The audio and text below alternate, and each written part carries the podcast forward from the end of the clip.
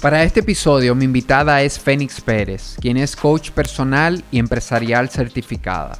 Fénix es una apasionada de entender el comportamiento humano, el para qué una persona acciona de una determinada manera y acompañarla cuando esta persona quiere alcanzar un resultado específico. Esta conversación gira en torno a aspectos fundamentales de la relación que tenemos con eso a lo que nos dedicamos laboralmente. Esto es Holístico, el podcast. Bienvenida, Fénix, a Holístico, el podcast. De verdad que súper contento de tenerte por aquí hoy.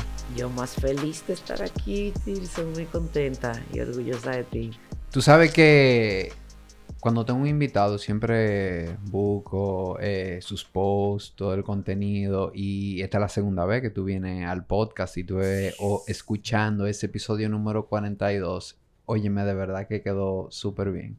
Tú nos regalaste ahí muchísima información que volverla a oír, de verdad que volví a sacar muchas cosas interesantes. En ese momento hablamos de Mental Fit, tú acababas de tirar ese programa y hablamos mucho de mentalidad y de verdad que quedó, quedó súper bien ese episodio.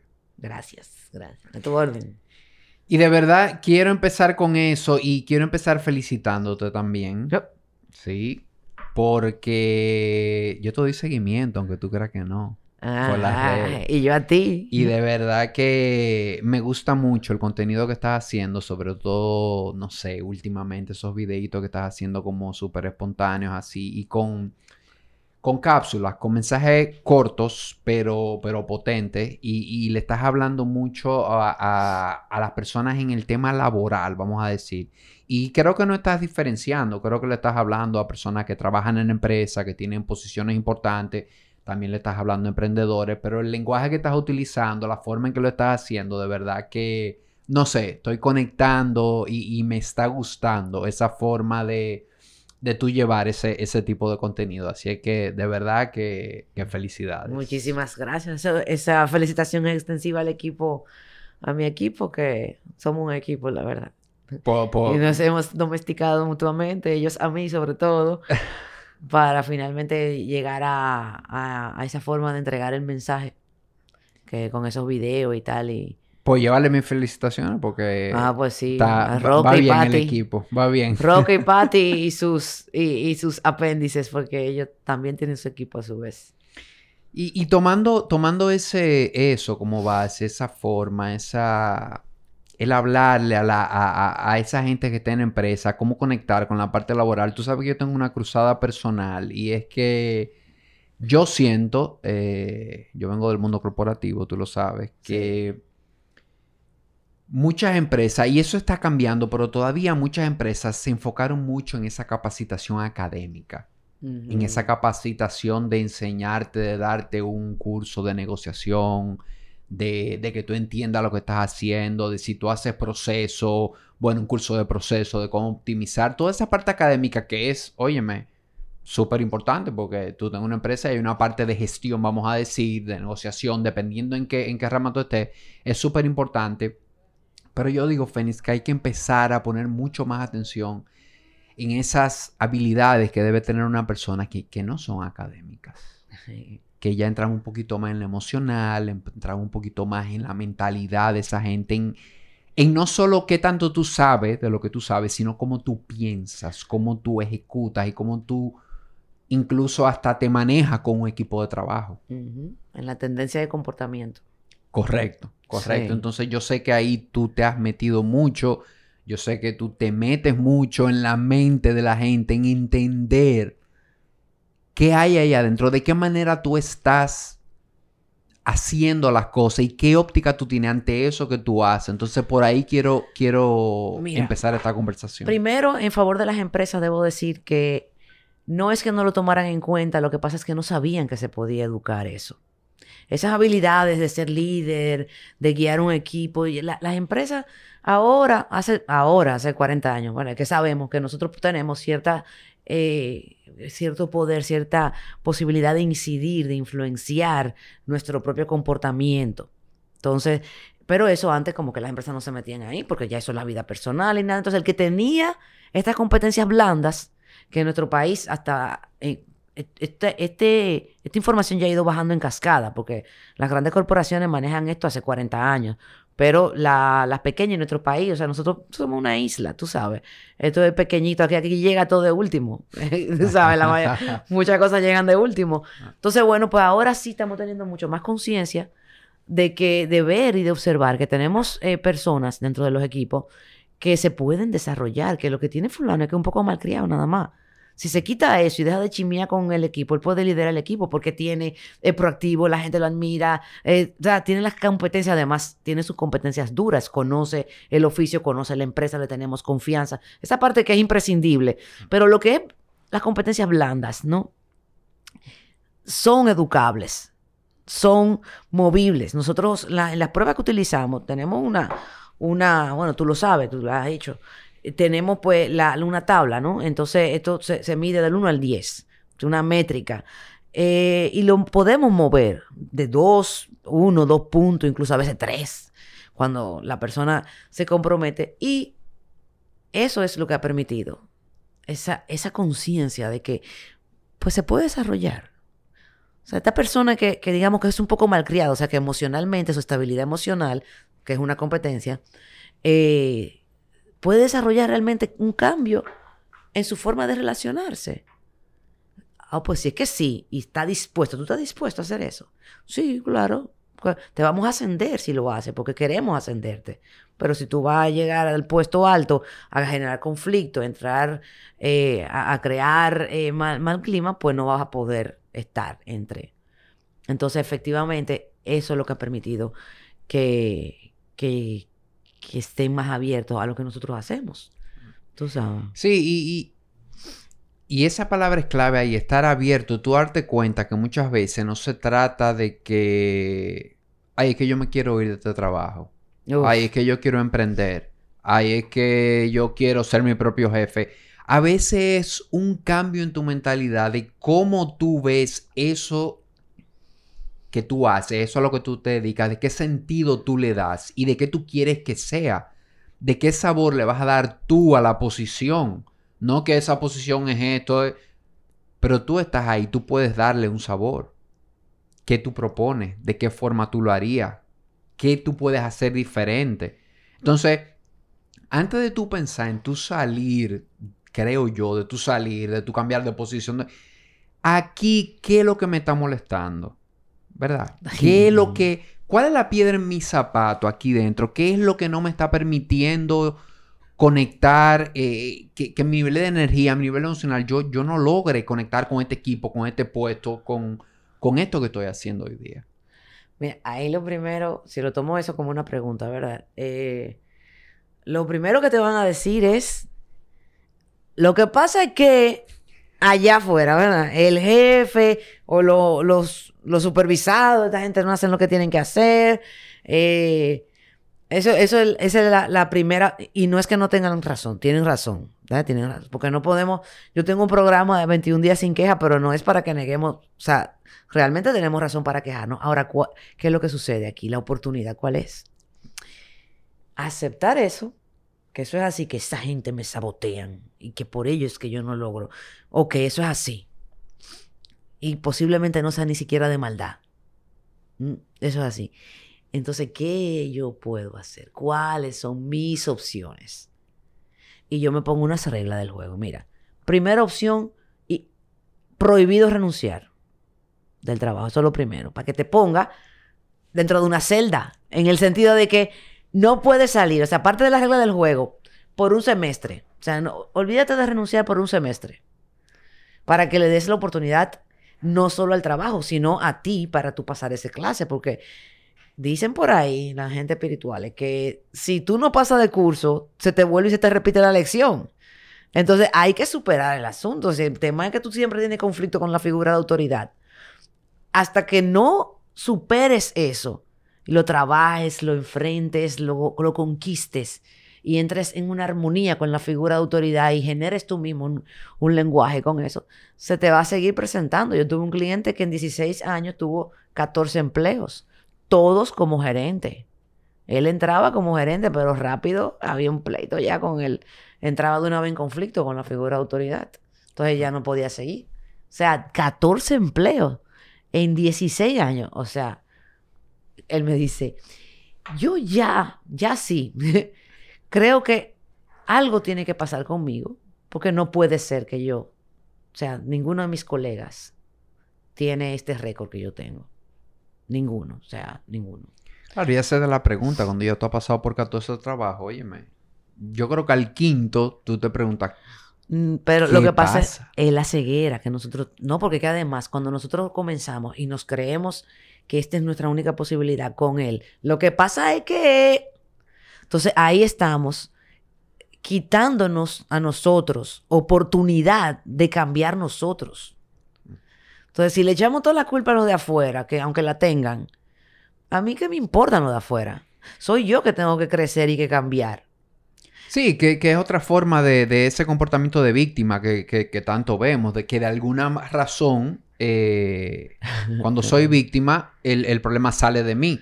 No, no está en mí, no está en mi dominio yo poderlo resolver, ¿verdad? Está afuera. Entonces, que eso viene de afuera. Contra eso yo no puedo hacer nada.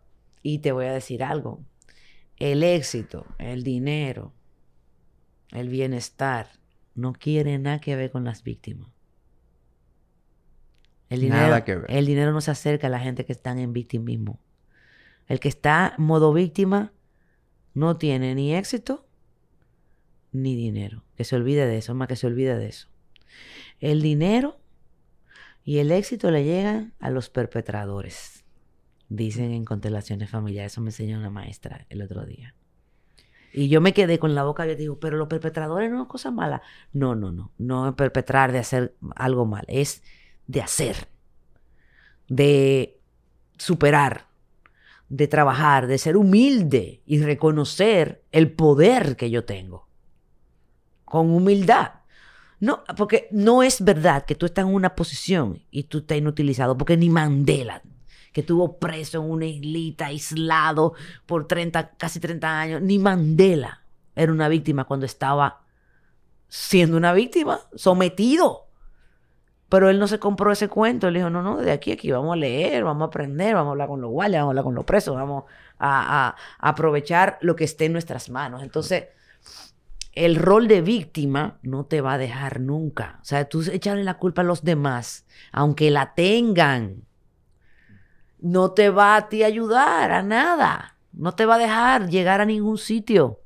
Y, y eso de víctima, Fénix, lo podemos llevar a, varios aspectos de, nuestra vida, pero como dije al inicio, quiero que, nos quedemos aquí en el aspecto laboral. Y, esto del rol de víctima, de, hacerme la víctima, es algo que oímos mucho en contenido. Ahora, aplatánanos un chin, aterriza, danos un cuarto ejemplo. ¿Cómo yo puedo estar siendo víctima en una, a nivel laboral, en una posición o como un emprendedor? No me pagan a tiempo. No, es que los clientes nunca pagan a tiempo. No me. El equipo no me responde. ¿Mm? No tengo tiempo. ¿Mm?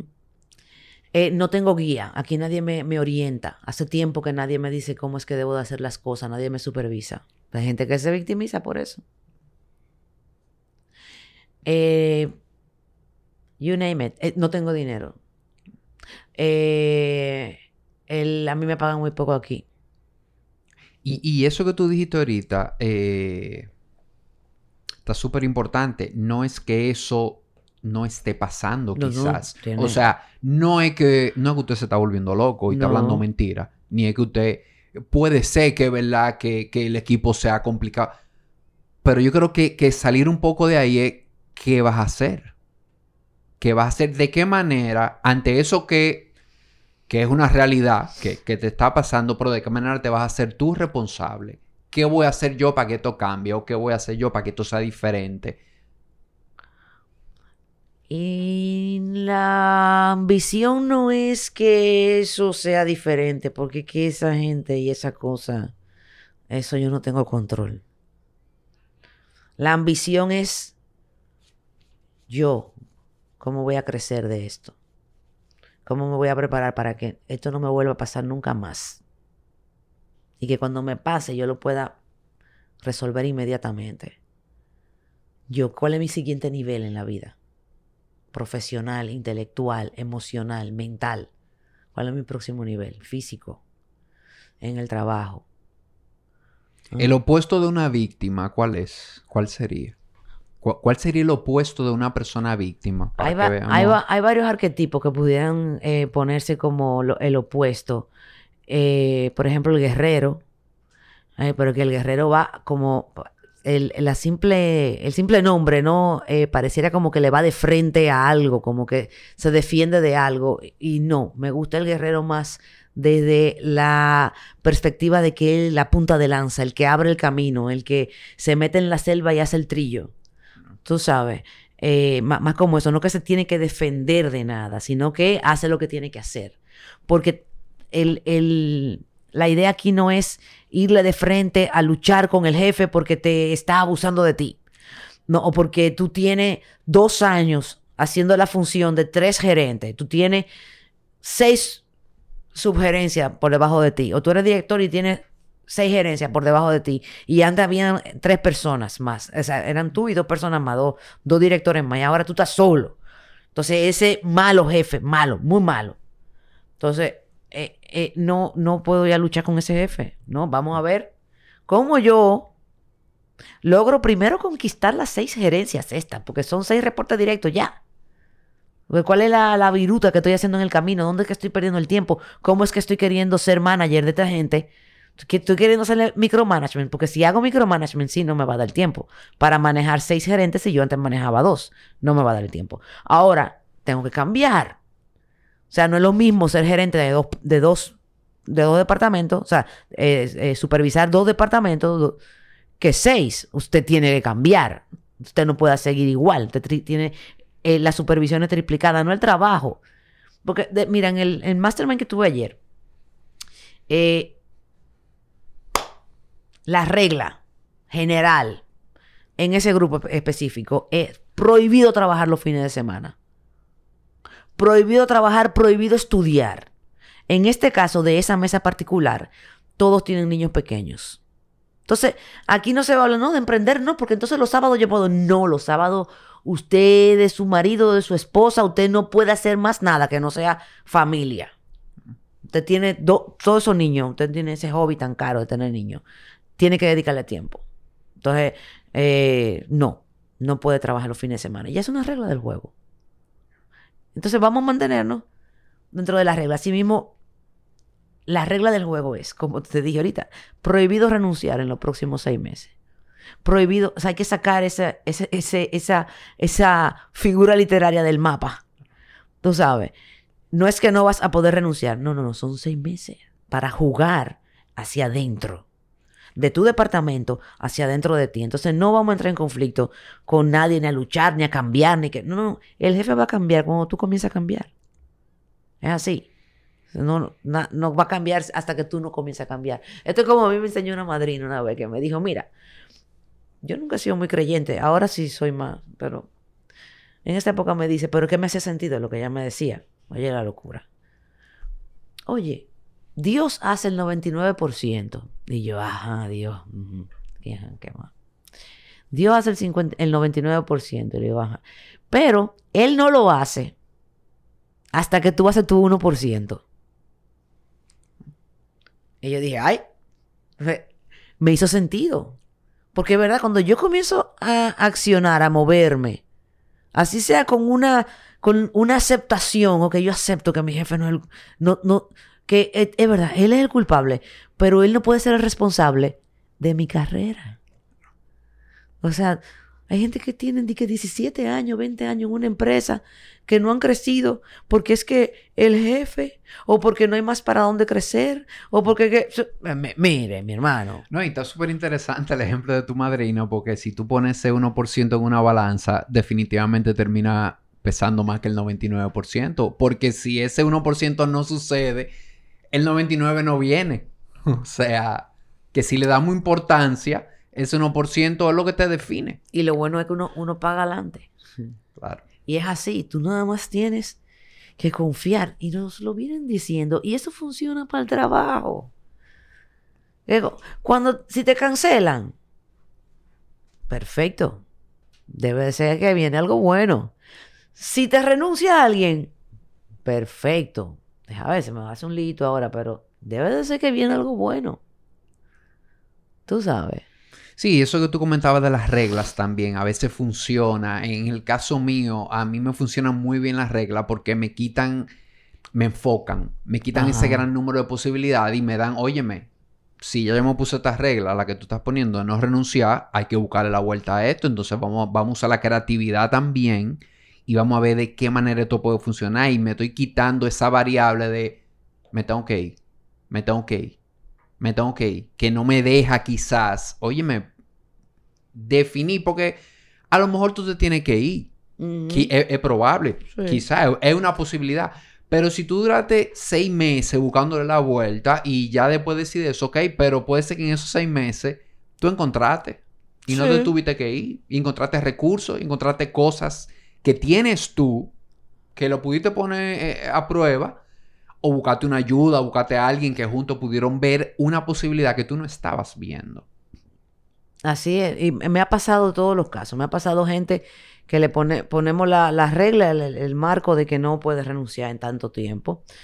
Eh, está prohibido. Hay gente que se me ha enfermado y tienen y, dicen, yo tengo que renunciar. ok, renuncia, ya. Al mes de comenzar. Ok, renuncia. Porque hay un colapso. Hay un colapso. Entonces, ya. Y tienen mucho tiempo ya lidiando con eso. Y, y ya vienen como con eso fijo. No vinieron realmente a negociar. Vinieron porque se quieren ir. Y, no, y, a su cuerpo le da náusea llegar a, la, oficina. Cuando eso pasa ya, o sea, te están diciendo.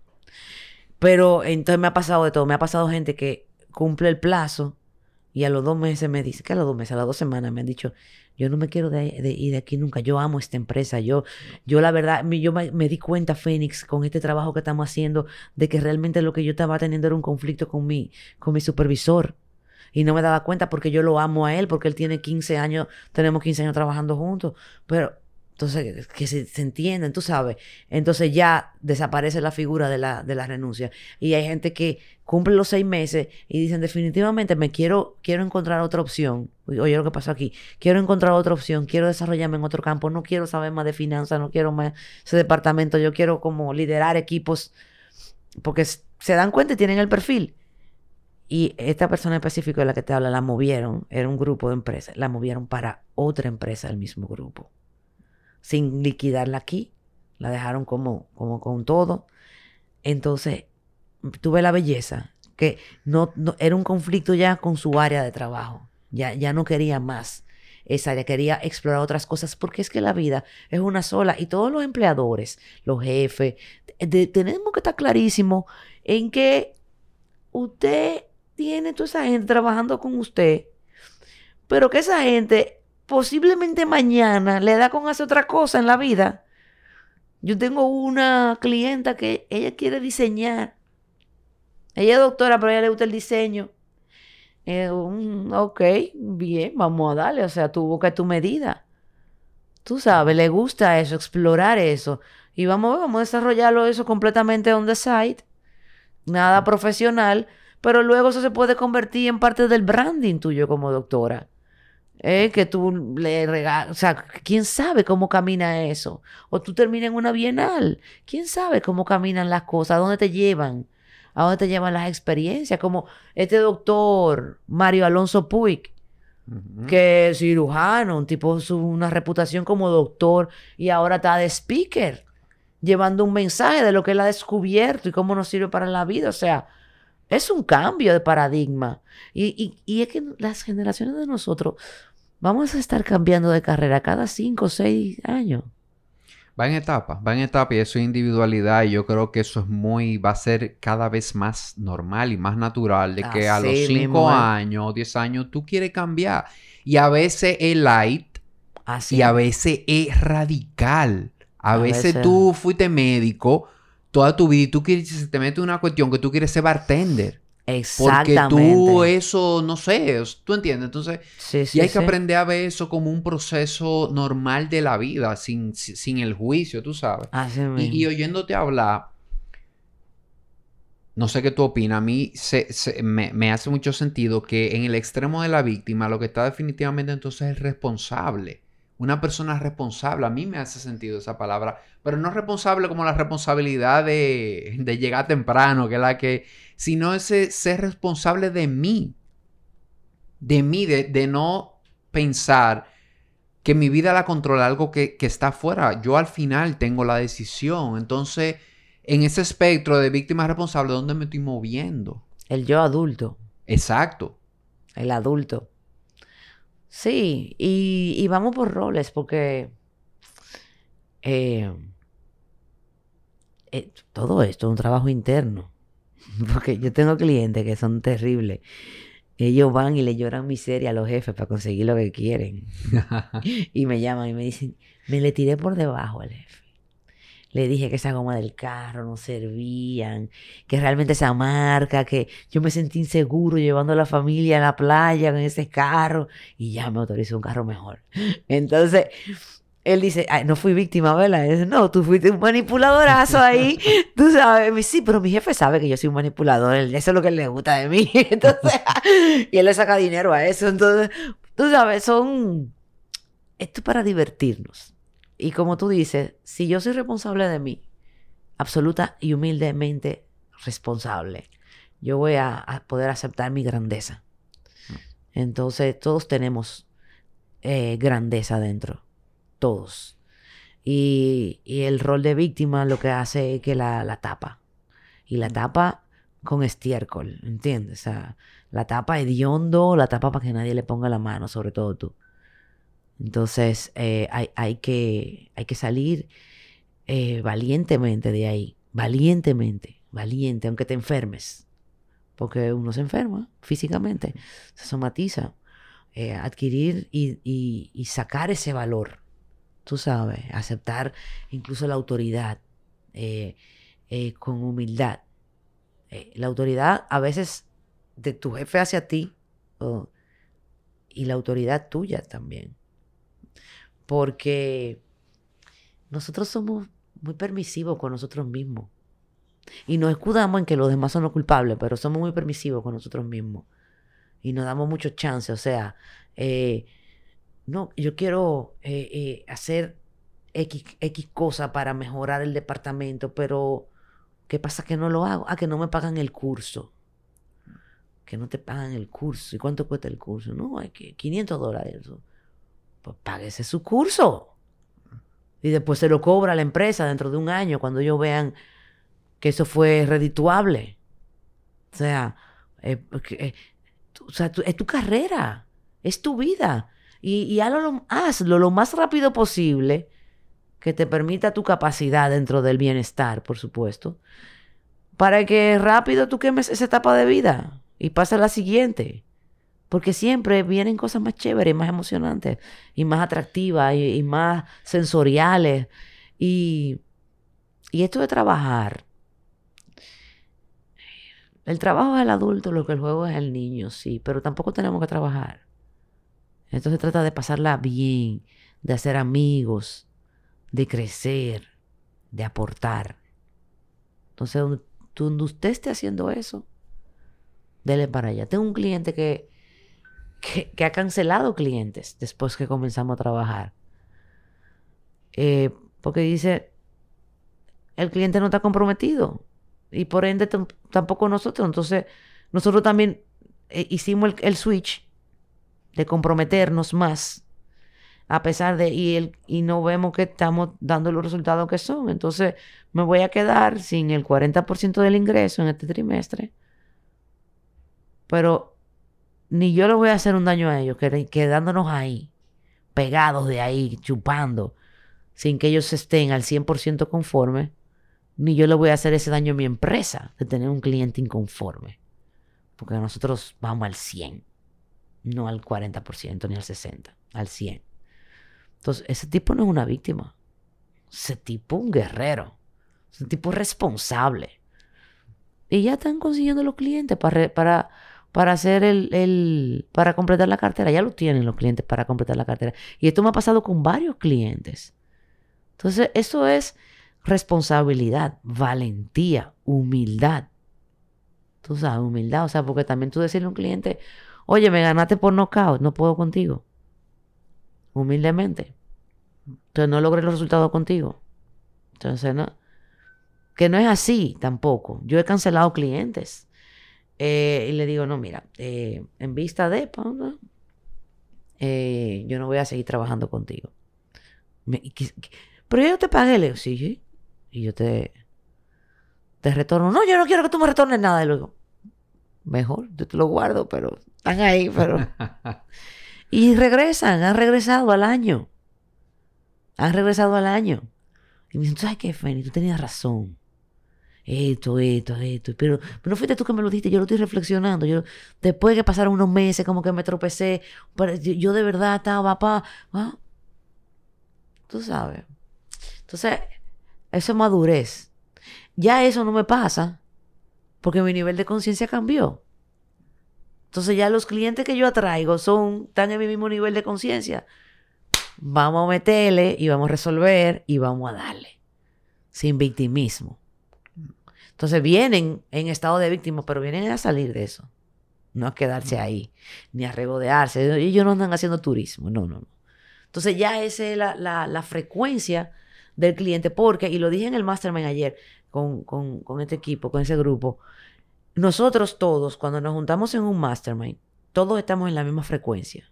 O sea, yo estoy, ellas, eh, ellas y ellos están en la misma frecuencia mía. Estamos todos en la misma... Andamos como quien dice en la misma, en la, en la misma tabla de surfing, ¿verdad? Andamos juntos. Eh, me, dice uno, no, porque eh, no, lo que pasa es que usted está muy elevada. Y le digo, no. Si yo estuviera más elevada que tú, tú no te identificaras conmigo. Tú no te sintieras como, con la posibilidad de estar aquí conmigo. Ah, y, no, y no hubiese centrado al grupo. Entonces tú y yo estamos en la misma frecuencia.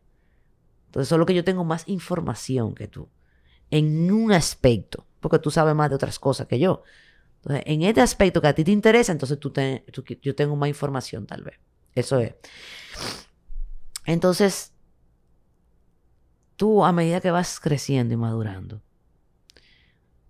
tu frecuencia va cambiando, tu, tu, pensamiento, tu línea de pensamiento va cambiando y por tanto tú vas conectando con gente en esa frecuencia de pensamiento. Que conectan. Y eso va haciendo que tu cartera de cliente vaya mutando. Se va limpiando, se va limpiando. Como, como un banco que no acepta, los bancos antes no te llamaban para decirte, mire, ya le toca pagar la tarjeta, ya usted está tarde por un día casi. O mire, el préstamo, mañana le toca. O sea, antes no te llamaban, pero ahora sí, porque ellos quieren la cartera limpia de clientes. Y te filtran, pareciera que estos bancos que son los más grandes del país, eh, pareciera como que reciben a todo el mundo. No, es un filtro para abrirte como una cuenta por primera vez. Te revisan de arriba abajo. Tú sin, o sea, te, te investigan porque quieren una cartera limpia. Entonces ya su cartera es cada vez más limpia, cada vez más productiva. Entonces se van rompiendo. Ah, se rompió un récord mundial, una dominicana, en atletismo, ¿verdad? 400 metros, lo rompió. Prepárate que vamos a ver ese récord corrido por muchas más personas, mujeres, en los próximos meses. Porque ya ella dijo que se puede. Entonces ella, ella, ella abrió como un campo un campo, y abrió un campo de posibilidades. Entonces... Y a veces ese primer paso, a, veces es poder ver eso, ese se puede, ese es posible. Y viendo esto del, del victimismo, Fénix, en ese ambiente, vamos a decir, laboral, además de este estado de víctima, ¿cuáles son los puntos de dolor frecuentes que tú estás viendo en, en ese ambiente, en personas, en cuanto a lo que tiene que ver a su aspecto laboral, en cualquier sabor que sea, sea emprendedor, sea que colabore en una empresa. La relación con, el dinero slash clientes, por un lado. La relación con dinero slash en la, recurrencia que te da un empleo. Eh, la relación supervisor-supervisado en ambas vías. Tú como supervisor, tú como supervisado. ¿No? Porque la, la, gerencia y la dirección tienen eso, que tienen fuego arriba y fuego abajo, tú sabes. Eh, Nosotros los independientes nada más tenemos fuego arriba. y ni siquiera, yo tengo el fuego abajo eh, realmente. Eh, entonces, eh, puntos de dolor. Estoy, como revisando con mis clientes. hay empresas, fíjate, yo he estado descubriendo que la capacitación en cuanto a procesos slash comunicación slash la velocidad.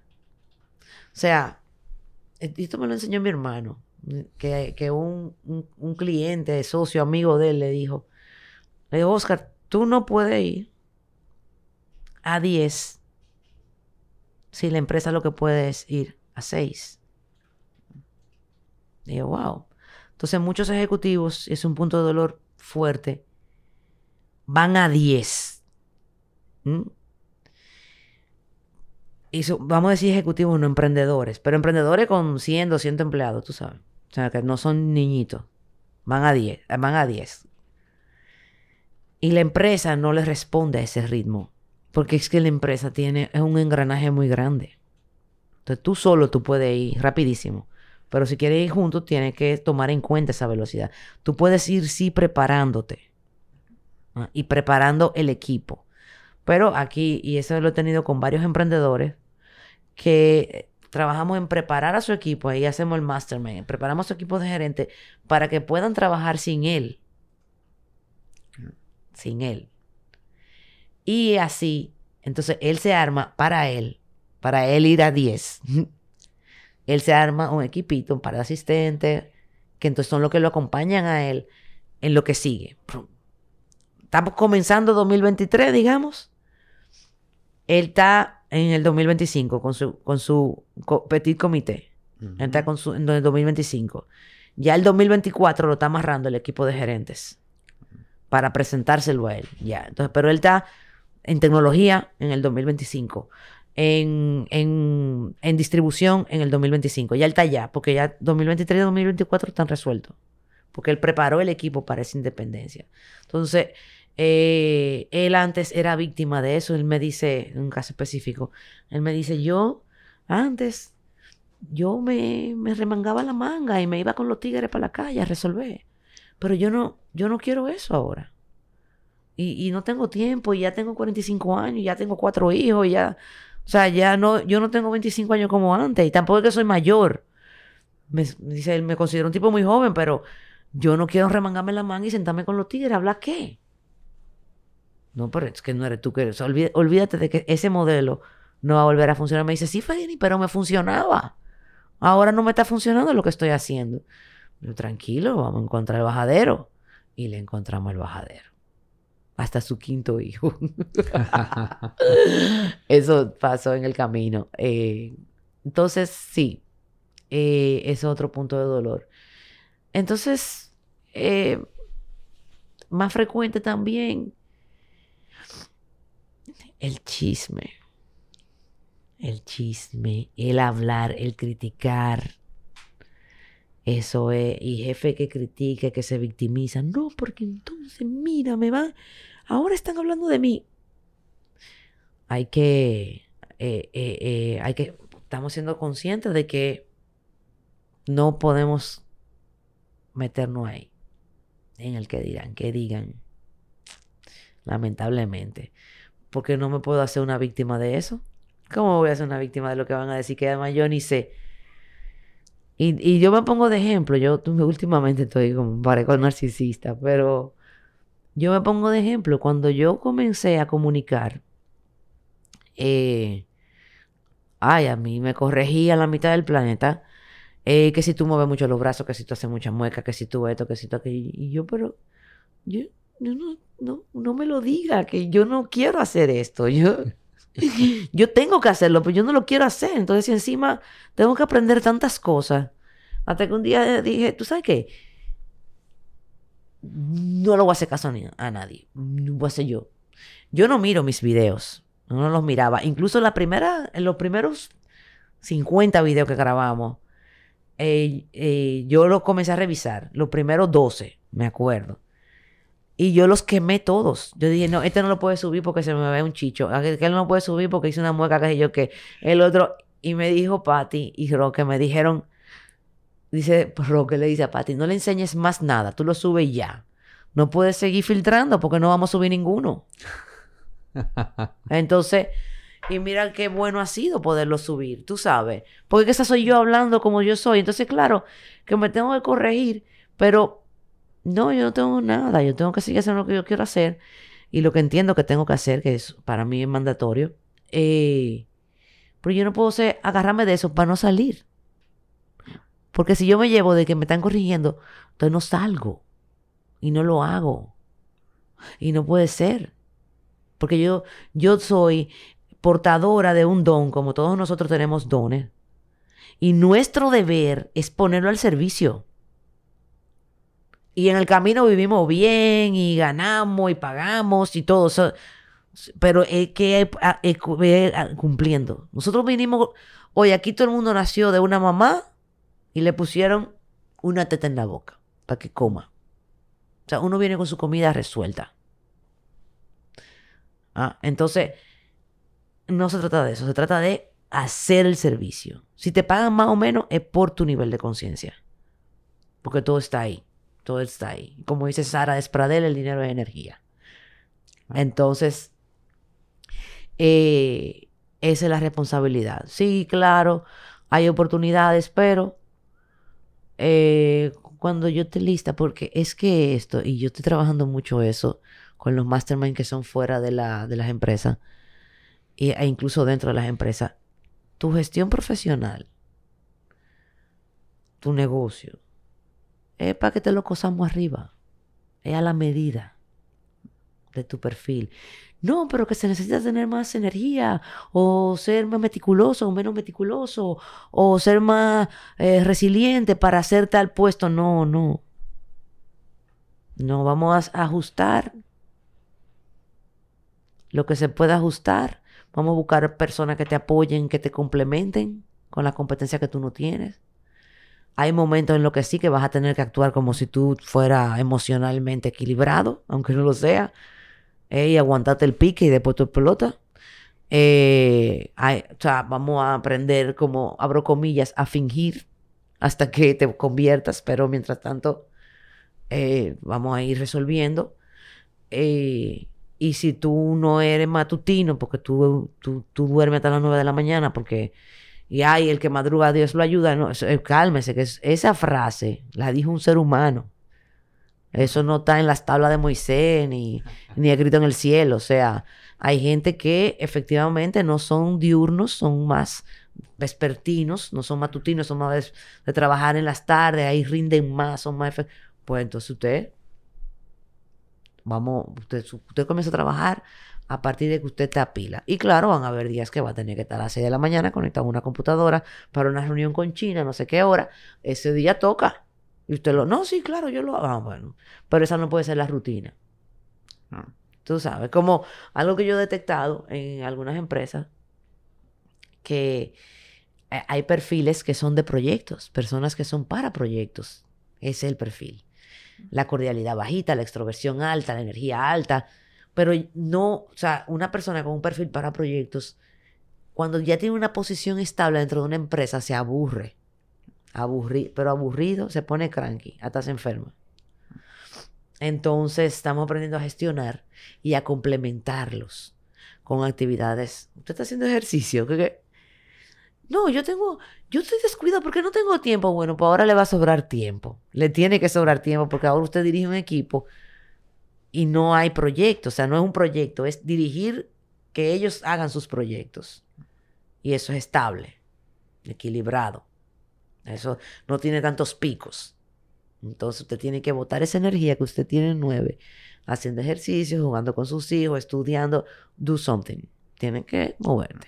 Y entender eso, Fénix, que eh, ahí entra una parte que a mí me, me, me, gusta muchísimo, que es eh, bienestar, salud, de que yo, para yo poder rendir total capacidad mental, física en un trabajo, hay cosas que tengo que hacer también. Y algo que yo en mi caso estoy viendo muy común es sacrificar horas de sueño buscando productividad. Uf, terrible. Eh, y, y, como digo yo, adelante o atrás. O sea, mucha gente, desde que tú quieres alargar un poco el día, tú quieres acotarte más tarde. O si tú quieres hacer algo, quieres empezar a despertarte más temprano. Y, estoy teniendo un conflicto con esto porque muchas veces el despertarme más temprano es para hacer cosas de bienestar. Quiero hacer ejercicio, pero me tengo que despertar a las 5 porque a esa hora es que puedo ir al mirador, que puedo ir a, un gimnasio o algo para poder llegar al trabajo a tal hora, pero me estoy acostando a las 12. Entonces, ahí, ahí no hay bienestar. Lo que pasa es que una persona emprendedora o dentro de una empresa, porque que tienen el perfil de emprendedores, que son los perfiles buenos para proyectos, una persona, tú no le puedes hablar de acostarse temprano todos los días, una persona así. Pues eso es muy aburridor. Entonces son ciclos. Mira, tú por 30 días prepárate para dormirte temprano y levantarte temprano, 5 de la mañana. bien, 30 días. 30 días nada más.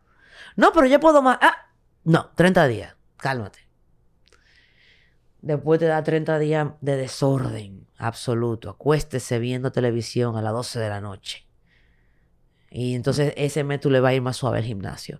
Puedes hacerlo por semana o por yo lo hago por día, yo por por durante durante la semana, pues yo sí me aburro rápido.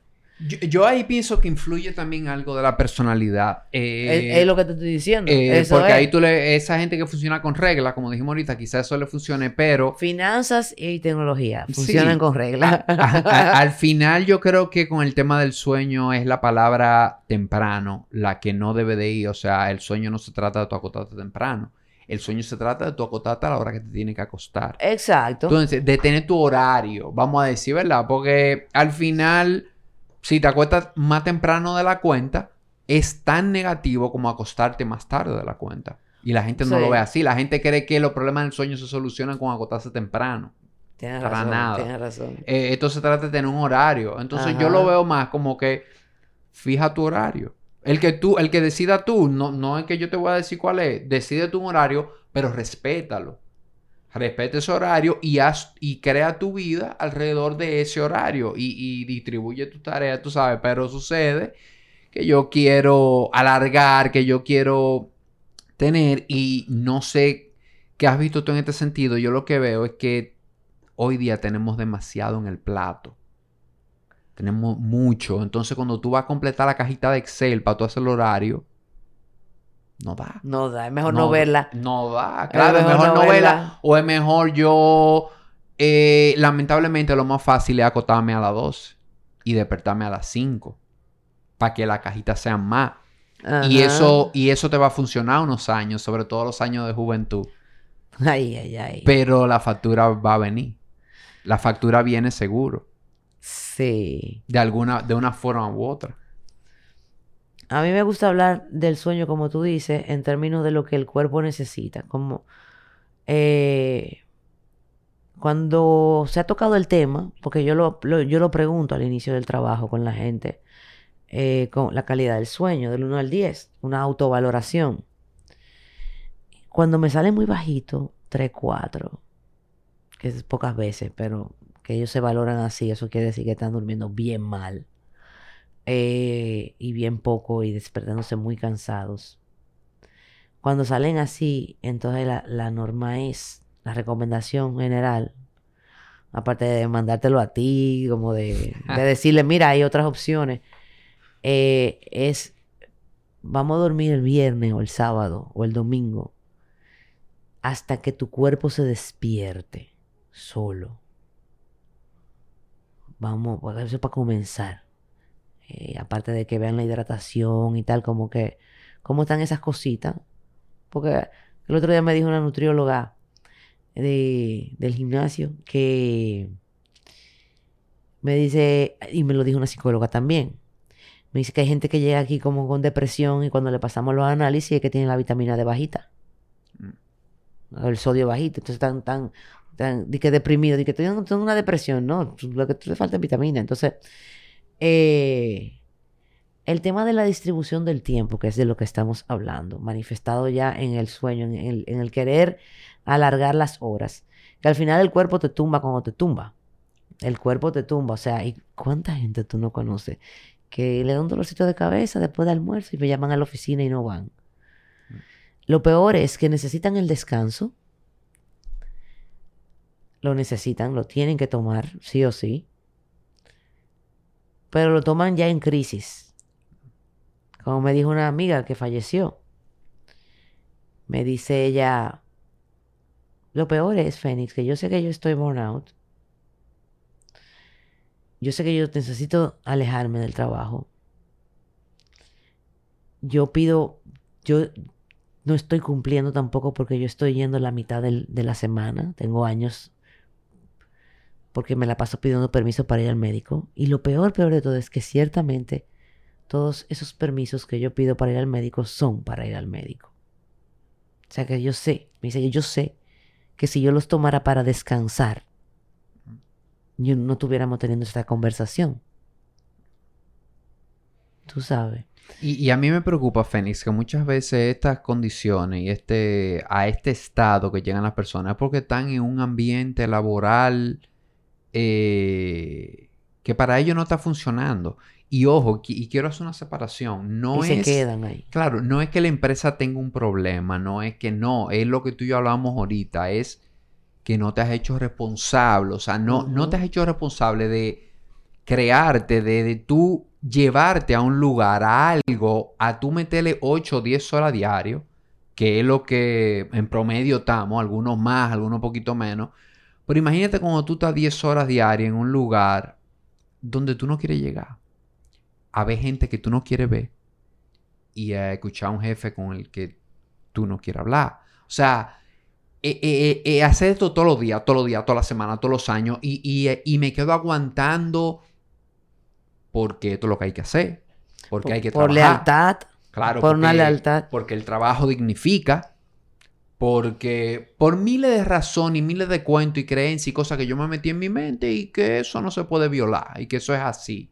Entonces, Óyeme, yo llego a ese burnout, yo llego a, a, verme en un estado, pero ¿quién me llevó ahí? Yo, yo misma me llevé ahí. Yo misma me llevé ahí. ¿Y quién me puede sacar? Yo misma me puedo sacar, solamente. Eh, entonces hay, hay, que rendirse. Ahora bien, y de eso se trata el mastermind. El mastermind cuando llega a una empresa la sacude. La sacude. Eh, y se va gente, se mueve gente, o sea, pasan cosas. Eh, se crean departamentos, se, manejan, se, cambian los nombres de departamentos, o sea, pasan cosas. Porque nosotros somos los...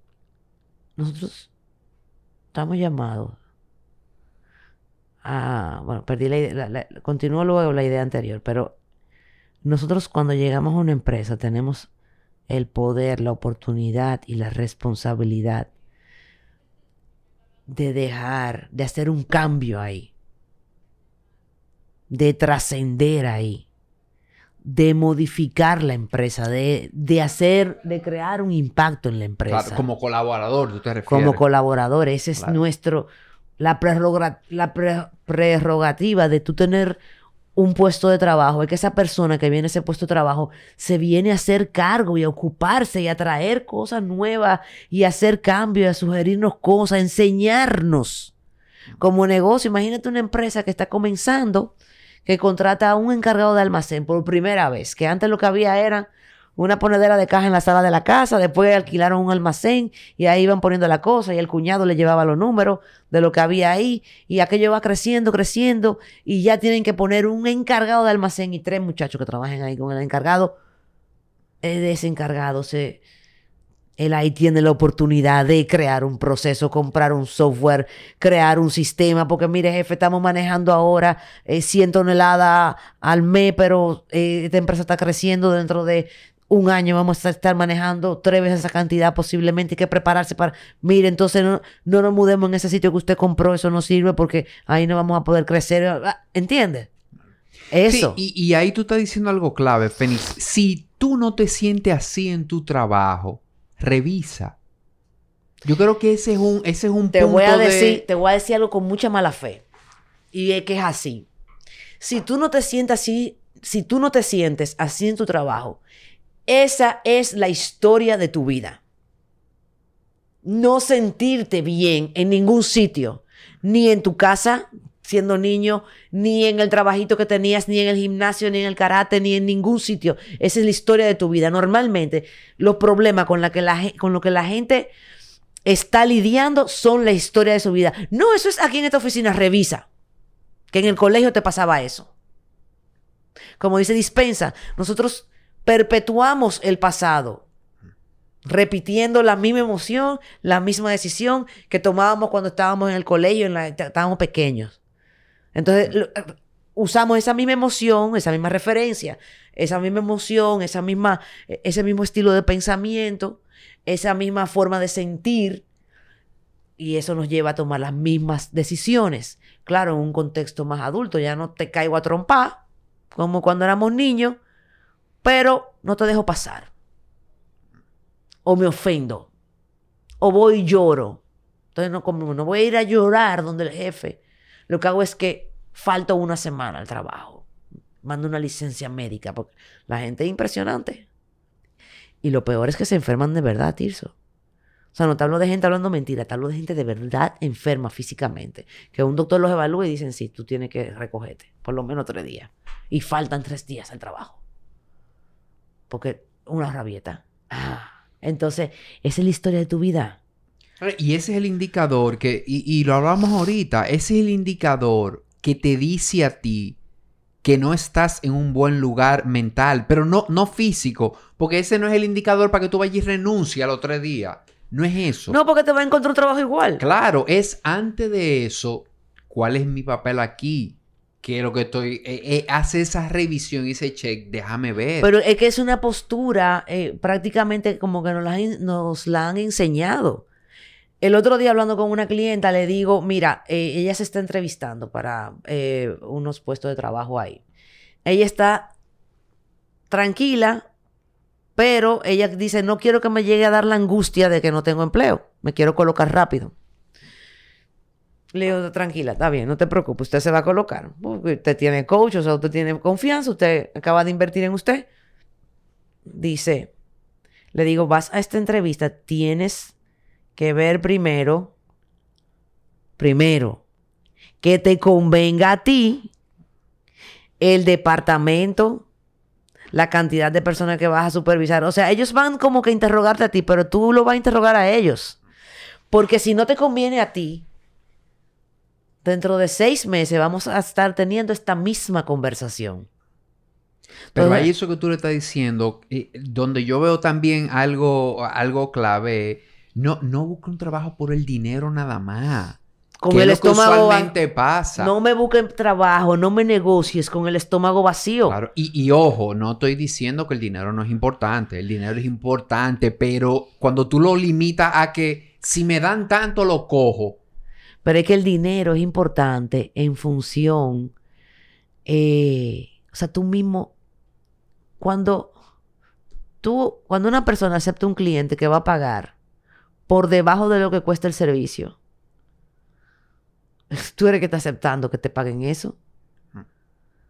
Entonces, claro, si tú no te sientes a la altura, si tú no te sientes que, o tú estás, no, porque que imagínate, no tienen más nada, lo que pasa es que esto, no deja dinero, pero eso es una decisión tuya que tú estás tomando, o sea, ese discurso es tuyo. Y yo me he dado cuenta que es verdad, o sea, aquí antes tú, tú comprabas un café por 5 pesos, ahora voy a comprar un café, no cuesta menos de 200 pesos en un sitio. Y la gente lo paga. Porque es que ya rompimos el récord de los 400 metros, ¿entiendes? O sea, ya tenemos otra referencia. Antes aquí no había una tienda de café como esta cadena internacional que está aquí. Y ahora la gente va y paga 800 pesos por un café con espuma y cosas de colores. Tú sabes. E- Y, y- y- y se mantiene el, el negocio. Asimismo, antes un gimnasio tú no podías cobrar eh, más de tanto dinero porque imagínate eso, este país, nadie pagaría eso, no sé qué. Y ahora hay gimnasio de todas las cifras, de todas las cifras que tú te puedes imaginar. Y cifra, cifra, entrenadores, ya tú sabes. Entonces, todo es tu mapa mental, tu modelo mental. Como una vez contó un psicólogo en la televisión que dice el tipo, eh, mi hijo menor se graduó de la universidad, ellos son españoles, España estaba en su peor momento de, desempleo, la tasa más alta del mundo eh, y de su historia en desempleo, no hace mucho de eso, hace poco, y mi hijo se gradúa de la universidad y sale a buscar empleo, él no está en, él no está enterado de esto, de lo del desempleo, porque lo oye muy a lo lejos. Él vive en su universidad, el trabajo, el trabajito que tenía ahí, tú sabes, y, eso. Y los amigos y la, fiesta, tú sabes. Y el niño llega a la casa y le dice, papá, mamá, miren, quiero que después de la cena nos sentemos un rato a que me ayuden a tomar la decisión porque tengo tres ofertas de empleo para, entonces son cargos interesantes, con, son salarios interesantes, pero quiero que tomemos en cuenta, eh, quiero tomar en cuenta la opinión de ustedes. Y dice, el tipo, tres ofertas de empleo en un país con la tasa más alta de desempleo. Y tú dirás, sí, pero que a nivel profesional, pero que la juventud. No, era la tasa más alta de desempleo en todos los segmentos. Pero el tipo no tenía eso en su cabeza. Y como eso no estaba en su modelo mental, y el modelo mental es una frase de programación neurolingüística. Eso no estaba en su modelo mental, él no ve eso. En su percepción es como cuando tú entras a un lobby y no está lloviendo y está soleado. Tú entras a un lobby y tú no ves los paraguas aunque estén ahí. Porque no son de tu interés, no están en tu atención. Pero comienza a llover e inmediatamente te vas a dar cuenta que ahí siempre ha habido paraguas. ¿Entiendes? La percepción. Entonces, asimismo, a lo que, lo que tú percibes es lo que tú estás teniendo adentro. Entonces vamos a cambiar un poco de lo de adentro. Sí, y volvemos, volvemos al inicio. Eh, mental. Así eh, ¿Qué estás sosteniendo mentalmente? ¿Dónde estás? El dónde estás mentalmente es lo que te puede llevar a, cualquier sitio. Y bueno, para ir cerrando un poquito, porque si, me, si nos dejan aquí... No, pedimos comida y nos eh, quedamos... Tengo un par de preguntas más para ti, pero quiero que, nos comparta dónde podemos encontrarte, dónde podemos encontrar tu contenido. Yo sé que tú tienes los masterminds. Y tengo muchos talleres en la página web, mentesmastermind.com. Eh, y también está phoenixperez.com. Pueden entrar cualquiera de las dos, una le lleva a la otra y así. Eh, tengo muchos talleres cortos de una hora que hemos grabado, los damos en vivo y los grabamos. Y entonces están disponibles ahí para que los adquieran. Eh, y es una fuente de información y de irse como de irnos cultivando en esta nueva, en este nuevo diálogo con nuestra cabeza. Tú sabes, para lograr resultados diferentes, para eh, lograr realidades diferentes. Que la realidad que tú vives es la que tú creaste. Y tú, tú eres el mejor ejemplo de eso. Entonces, también están los masterminds. Yo sigo trabajando coaching individual. Eh, no sé si alguna vez lo deje como tal. Eh, sí sé que cada vez van a ser menos clientes, pero ahora son menos clientes que antes, lo que tomo. Y tengo los masterminds que lo hago dentro y fuera de las empresas para trabajar todo ese discurso tóxico, las competencias blandas y objetivos específicos de cada departamento. Entonces, con los gerentes. Eh, y nada, yo estoy disponible ahí, tú sabes. El que busca encuentra, yo estoy ahí. Buenísimo, busquen esas dos páginas web y también vayan a, a Fénix Pérez en Instagram, que ahí Fénix comparte muchísimo contenido de valor y ahí también están los links a sus, a sus páginas y eso. Sí, y pronto van a poder también tener más, eh, más cosas porque eh, voy, voy a reactivar, ya debo de estar reactivada a la hora de que salga este, este podcast el, el, canal de YouTube. O sea, voy a... Tiene mucho contenido, pero ahora como que ya tengo deseo... Un relanzamiento. Tengo deseo de... No creo que yo lo vaya a involucrar al equipo mío, no. Yo ya sí le pedí el permiso. Ya yo le saqué el permiso a ellos, tú sabes, que tengo permiso pero no los voy a involucrar todavía. Voy a comenzar, como yo hago con los deportes, que yo no me compro todo el outfit junto, sino que yo me lo voy ganando. Digo, que ya sí puedo comprar raqueta, vamos. ya sí puedo comprar tenis nuevo, ya tengo 10 clases. Ya, ya le este level, este level ahora exactamente. Viene con, raqueta. Sí, sí, pues fue una profesora que me pone, no, me dijo, mira, cuando tú ves cuando vienen así, que se lo compran todo en un fin de semana, no vuelven. Una coach de Ronnie, mi coach. Bueno. Buenísimo. Y ya entonces para ir cerrando, algo práctico. Una persona que esté en un lugar laboral que entiende que necesita un cambio, que entiende que ya sea que tenga un proceso de burnout, que tenga un proceso que dice necesito cambiar esto en mi vida, eh, laboral, en, en, el aspecto laboral mi vida necesito un cambio, ¿qué les recomendarías tú por dónde empezar? Una, dos, tres cositas que, que mire. Lo primero es, es el pensamiento de hacerse responsable. Las cosas son como son, eso es así. A partir de ahí, ¿qué puedo hacer? Nada, nada que aquello es culpable, que entonces que, necesito el dinero, que, entonces yo soy madre soltera o soy... eso es así, eso es una regla del juego. A partir de ahí, ¿qué tú puedes hacer? Eso es lo primero.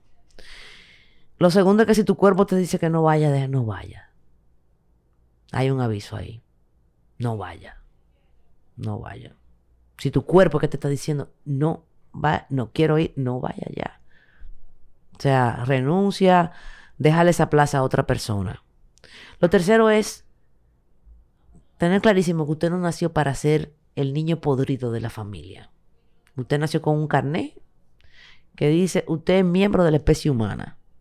Usted tiene igual, igualdad de derechos que todos nosotros. Igualdad de poderes que todos nosotros. Usted está provisto de todo. Entonces, esa mentalidad de miseria, eso es suyo y eso es lo que hay que trabajar. La mentalidad de miseria, de que ay, que no, que no, no, eso es suyo. Esa mentalidad de miedo, esa, esa mentalidad de escasez. No, yo imagínate, yo no me puedo, eh, eh, porque imagínate, mi marido no produce tanto, entonces yo sé, eso, son las reglas del juego. Porque el varón suyo no es tan productivo como usted quisiera para que la mantuvieran, pero usted no iba a aguantar a un hombre que la mantuviera. Tampoco, pues yo tengo ejecutiva que me viene, no, yo tengo que trabajar porque imagínate, este no produce. Dice, ningún hombre que produzca. usted no es mujer para ningún hombre que produzca, porque usted es muy mandona. Usted le gusta. Entonces, eh, y el hombre que no es tan productivo es como, eh, no es que sea fácil, pero porque es una persona normal, pero es tal vez más maleable, tú sabes, no tiene como este poder que se le atribuye al dinero.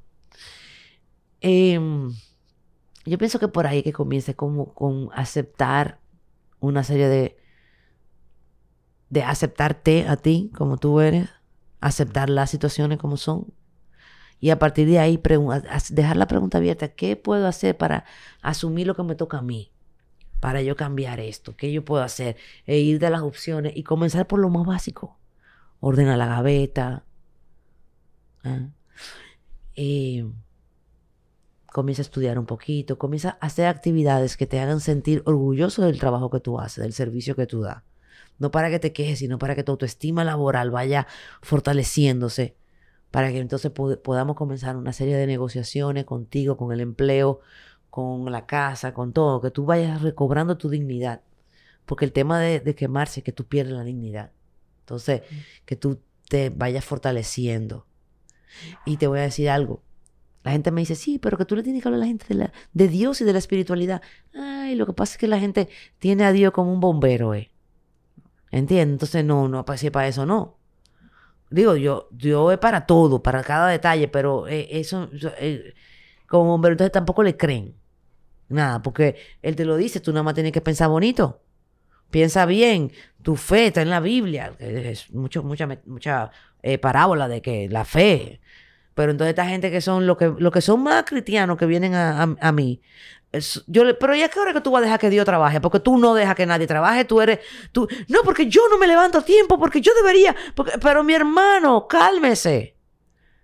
Ya hiciste lo que tenías que hacer. Sí, pero el cliente parece que se va a ir con otra opción. Pues eso es lo que te conviene. Pues tú no tienes a Dios, pues tú no eres cristiano. Tú no fuiste a la iglesia ayer. Tú no eres que, que más creyente pues déjalo que trabaje. O sea, si no te llega ese proyecto que no te conviene. Y tú sabes lo que me pasó una vez con ese, así, con ese caso, con un caso así. Me dice, tú no, tú no puedes creer esto. El tipo aprobó el proyecto, abonó 10 mil dólares. O sea, se lo, se lo ganó otro suplidor. Abonó 10 mil dólares. El suplidor invirtió 30 mil. Y el tipo quebró. ¿Tú te imaginas que no hubiera pasado eso? Y le digo, no, pero tú estabas empeñado ahí sufriendo, que no saliste de la casa el fin de semana porque perdiste el proyecto. Entonces tú tan cristiano que eres, no, no estabas confiando en que te convenía. Entonces me dice, Pero ¿por qué Dios deja que le pase a mi vecino? Porque esa es la clase que le toca a él. Dios está con él también y él tiene bolsillo para aguantar esa pérdida de 30.